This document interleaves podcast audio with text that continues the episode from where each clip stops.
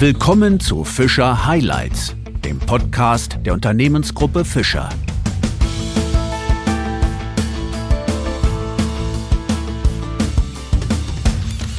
Zu einer neuen Ausgabe von Fischer Highlights begrüße ich Sie sehr herzlich. Für unseren heutigen Gesprächspartner vergeht im Grunde kein Tag, an dem er sich nicht genau mit den Entwicklungen seiner Branche auseinandersetzt. Dr. Peter Wüst ist Hauptgeschäftsführer des Handelsverbandes Heimwerken, Bauen und Garten. Seine Branche zählt in Deutschland fast 500.000 Beschäftigte. Der Gesamtbruttoumsatz der Bau- und Heimwerkermärkte erreichte hierzulande im vergangenen Jahr einen Wert von über 20 Milliarden Euro. Mit ihm möchte ich mir heute einmal die Situation der Branche genauer ansehen, der sich auch die Unternehmensgruppe Fischer eng verbunden fühlt. Mein Name ist Wolfgang Pott. Herzlich willkommen bei Fischer Highlights, Herr Dr. Wüst. Herzlichen Dank, Herr Pott. Klasse, dass ich heute dabei sein darf. Ich freue mich drauf, auch auf die Fragen, weil wir sind eine unglaublich spannende Branche mit wirklich interessanten letzten drei Jahren. Insofern schön, dass ich da bin. Über zwei Jahre Pandemie, Sie haben es ähm, gerade schon mal kurz angedeutet, dazu ein furchtbarer Krieg, dessen Ende ja nicht absehbar ist und der sich auch auf die Situation der Bau- und Gartenfachmärkte auswirkt. Wie fällt vor diesem Hintergrund Ihr Fazit der vergangenen beiden Jahre aus? Fazit kann und muss man sagen, Wahnsinn. In welcher Weil Hinsicht?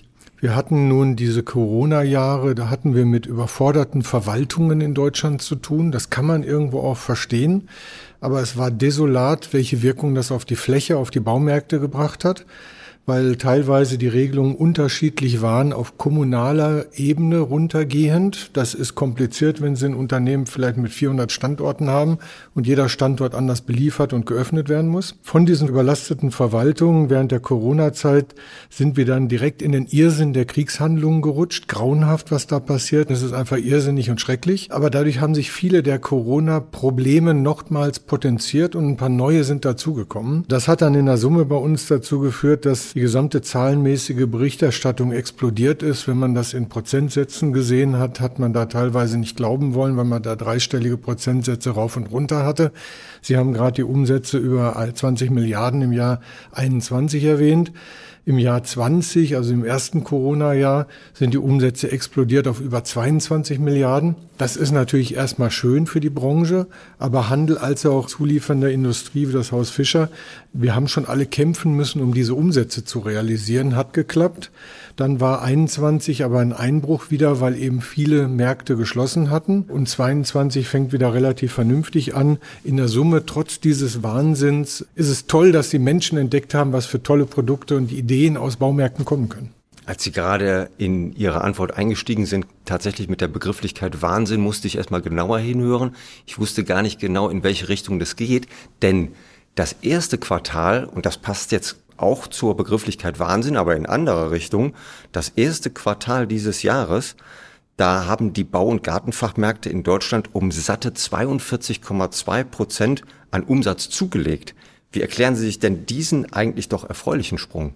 Liest sich wirklich irre. Es ist auch schön, so oder so, weil Wachstum ist Umsatz. Aber die Prozentzahl sagt relativ wenig aus, weil eben gerade im ersten Quartal des letzten Jahres die Baumärkte fast durchgehend geschlossen hatten. Viele Gartencenter ebenso. Da kommt hauptsächlich der Umsatzsprung jetzt her oder der prozentuale Sprung. Die gute Nachricht ist aber, dass wir in der Summe für dieses Jahr, für das Jahr 22, begrenzt optimistisch sind.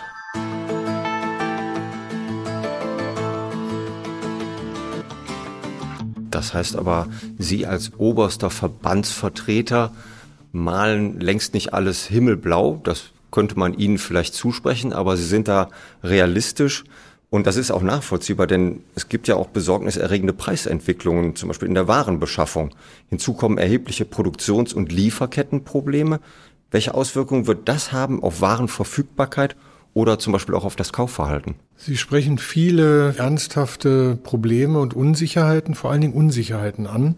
Da kommen wir vielleicht bei ein, zwei Details gleich noch im Laufe des Gesprächs zu. Wichtig ist momentan erstmal festzustellen, dass die Läger voll sind in Deutschland. Also die Industrie hat aber schon auch in den letzten Corona-Jahren produziert nach allen Möglichkeiten und alle Bedarfe ausgelastet. Der Handel hat gekauft wie wahnsinnig auch in Asien, in China, viele Produkte, die gerade auch zu einer Weihnachtszeit laufen, in der Sommersaison sind, Gartenmöbel, kommen von, von Übersee, müssen frühzeitig geordert werden. Das heißt, momentan sind die Leger erstmal voll. Das sehen Gute Sie, Nachricht. Genau, das sehen Sie positiv. Weil es gibt keine Lücken. Mhm. Also das, was man vor Jahren mal im Mehl oder im Nudelbereich oder woanders hatte oder jetzt auch mit bestimmten Ölen, die Sorge müssen wir uns nicht machen. Also es gibt für jeden Bedarf, für jedes Projekt, für jede Heimwerkeraktivität, für jede Baumaßnahme gibt es Produkte. Es mag im Einzelfall mal sein, dass man nicht seine Lieblingsmarke bekommen kann. Aber es gibt überhaupt kein Problem, sein Projekt durchzuführen. Das ist erstmal die wichtigste Message. Das heißt, wir haben viel, viel eingekauft. Die Dinge sind da und zwar auch schon vor dem 24. Februar diesen Jahres, als eben dieser Irrsinn des Kriegs losging. Aber die große Unsicherheit ist natürlich wirklich, was passiert mit den Kunden? Wir alle sind Kunden. Wir alle sehen diese Unsicherheit und wir alle überlegen uns, wie denn die Nebenkostenabrechnung aussieht, wo die Energiepreise hin explodieren. Und die große Unsicherheit für uns ist natürlich momentan, dass wir nicht wissen, zu welchen Preispoints Kunden noch bestimmte Produkte kaufen. Da muss man sich ganz langsam rannähern und wir entwickeln uns über die dauerhaften Preissteigerungen. Die Unsicherheit wird uns noch lange, lange verfolgen. Jetzt muss man auch sagen, vor dem Hintergrund, was Sie gerade angedeutet haben, dass die Kundinnen und Kunden in anderen Branchen zunehmend abwarten und größere Investitionen zurückstellen. Das ist also tatsächlich auch schon festgestellt worden. Wie sehen Sie das für Ihre Branche? Wir haben natürlich ein paar vorweglaufende Indikatoren. Also man merkt jetzt schon, dass die Architekten für das Q4 diesen Jahres sagen wir, weniger Auftragseingänge oder Anfragen haben.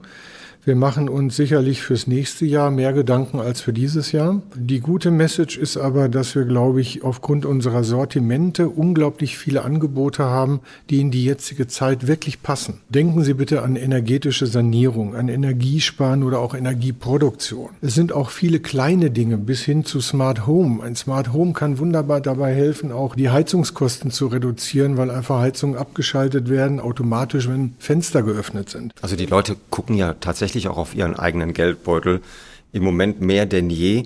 Und da gibt es eben stark steigende Verbraucherpreise. Sie haben das gerade angedeutet, besonders jetzt auch im Energie- und Lebensmittelsektor. Die Lust zu investieren lässt dadurch sicher nach, oder? Die Lust ja, aber vielleicht nicht der Zwang oder die Notwendigkeit. Das also heißt also, wenn ich irgendetwas investieren muss, dann tue ich es auch. Das wird weiterhin passieren. Mhm. Ich will nicht sagen, dass die Baumärkte äh, immer in Krisen gewonnen haben. Dem ist nicht so weil gerade über Corona hat sich eben ganz breit herausgestellt, dass Menschen Spaß wieder am Leben, am Wohnen haben, am Zuhause haben. Und in ein Zuhause muss investiert werden. Das ist nicht einfach Gott gegeben, sondern man muss nachhaltig warten, pflegen, renovieren, aktualisieren, neue Farben, neue Abdichtungsmöglichkeiten, neue Fenster einbringen. Und all diese Trends, die wir noch vor uns haben, die auch Menschen dazu zwingen, ein bisschen was am Zuhause zu tun. Und da können wir, glaube ich, auch ganz ernsthaft viel beitragen im Renovierungsbereich Bereich für die Reduktion der Energieaufwendungen in Deutschland. Das wird alles noch viel zu wenig gespielt. Ich überspitze das jetzt mal ein bisschen. Sind in der Corona-Phase, in der Corona-Pandemie die Bau- und Heimwerkermärkte neu entdeckt worden? Schöne Formulierung, ein bisschen schon, das stimmt. Also zum einen, weil wir deutlich mehr junge Menschen bei uns haben, die entdecken, was man dort alles machen kann und eben auch kreative Dinge machen kann. Also es gibt dieses ganze Upcycling-Thema, aus alten Dingen Neues machen, nicht nur wegzuschmeißen. Äh, das hat eben viel mit Renovieren und Heimwerken und Aktualisieren zu tun. Was wir halt in Verbindung damit dann auch machen, sind natürlich viele Schulungs- und Fortbildungsmaßnahmen.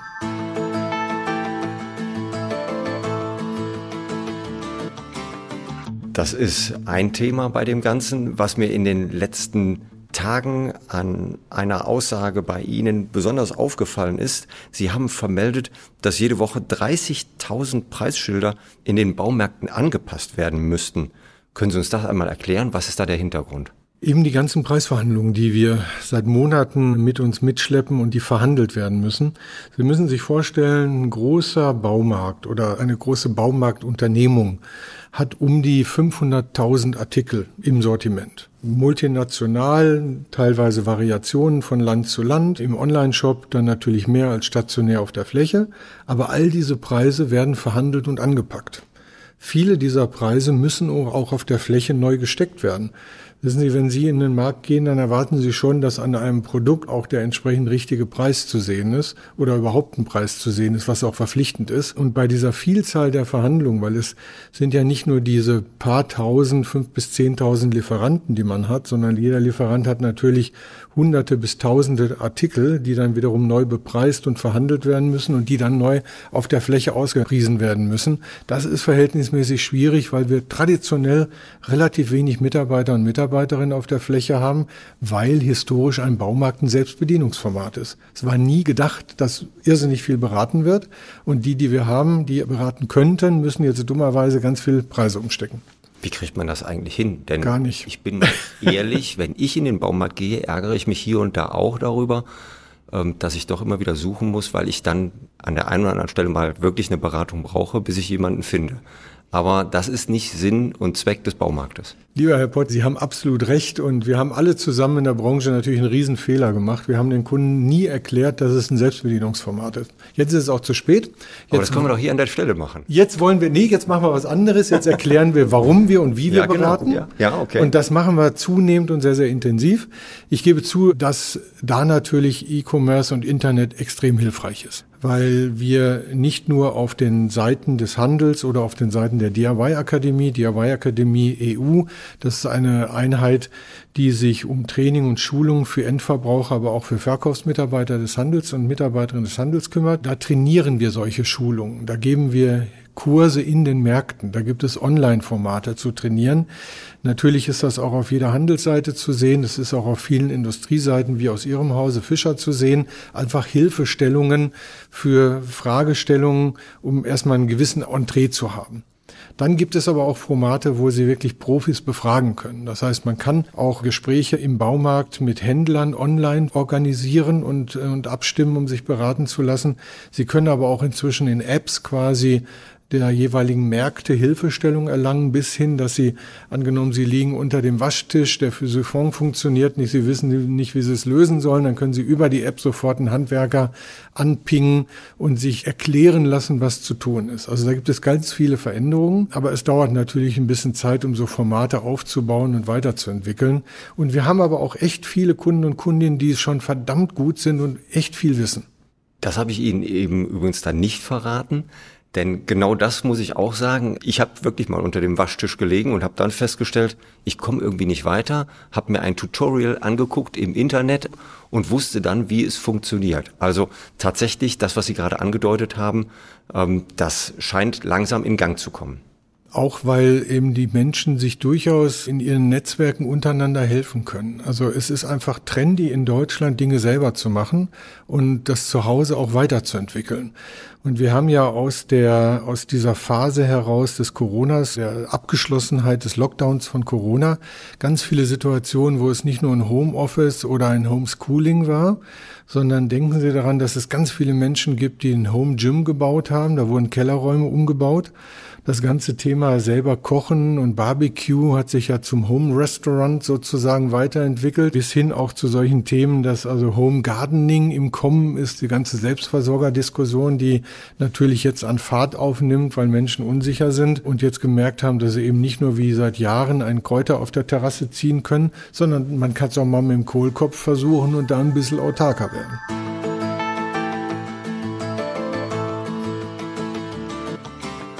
Das heißt, auch die Deutschen, so habe ich den Eindruck, haben eigentlich seit Jahren oder sogar Jahrzehnten ein gewisses ambivalentes Verhältnis zu ihrem Baumarkt. Ich habe da eine Zeile, eine Titelzeile in der Welt kürzlich gelesen, da hieß es, trotz Preisschock bleibt die Liebe zum Baumarkt.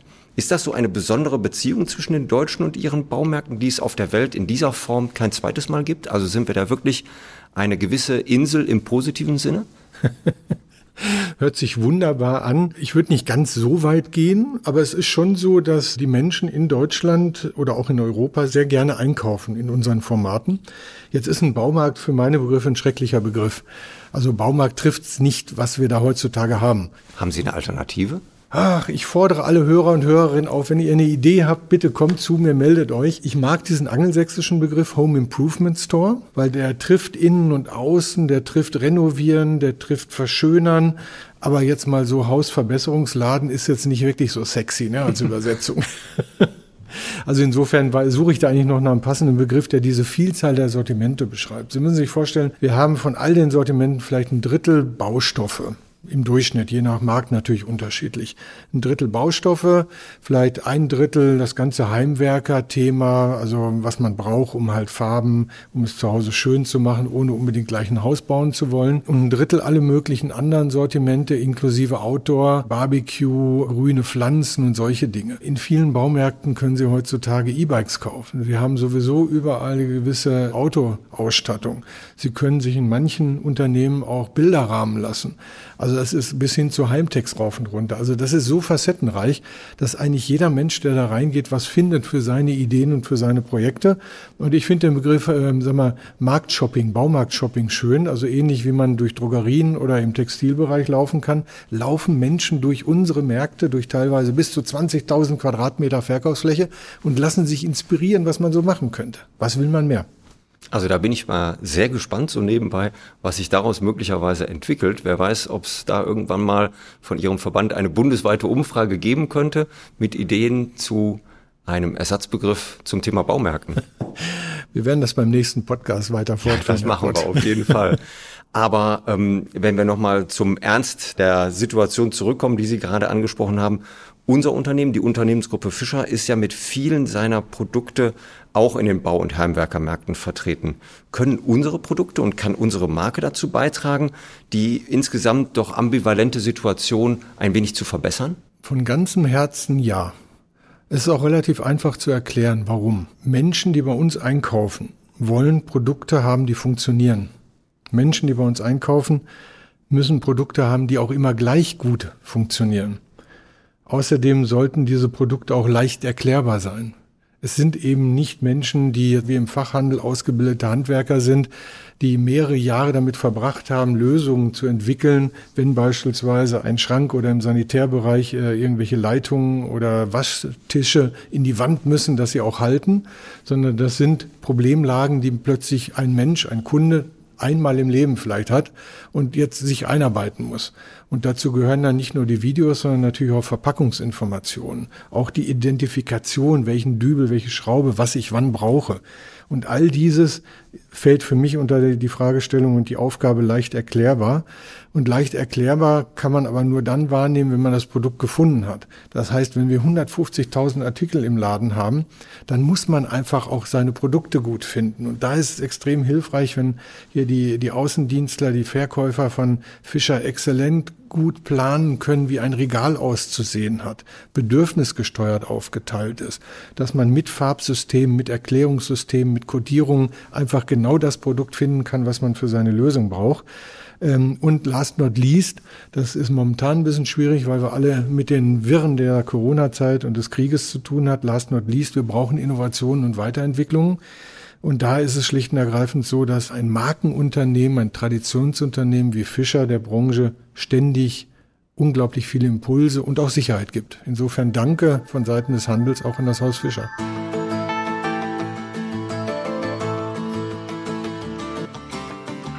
Das nehmen wir gerne entgegen. Vielen Dank zurück. Herr Dr. Wüst, wenn wir jetzt mal einen Blick nach vorne werfen und Sie einmal die Zukunft Ihrer Branche betrachten, wie fällt da Ihr Blick in die Zukunft aus?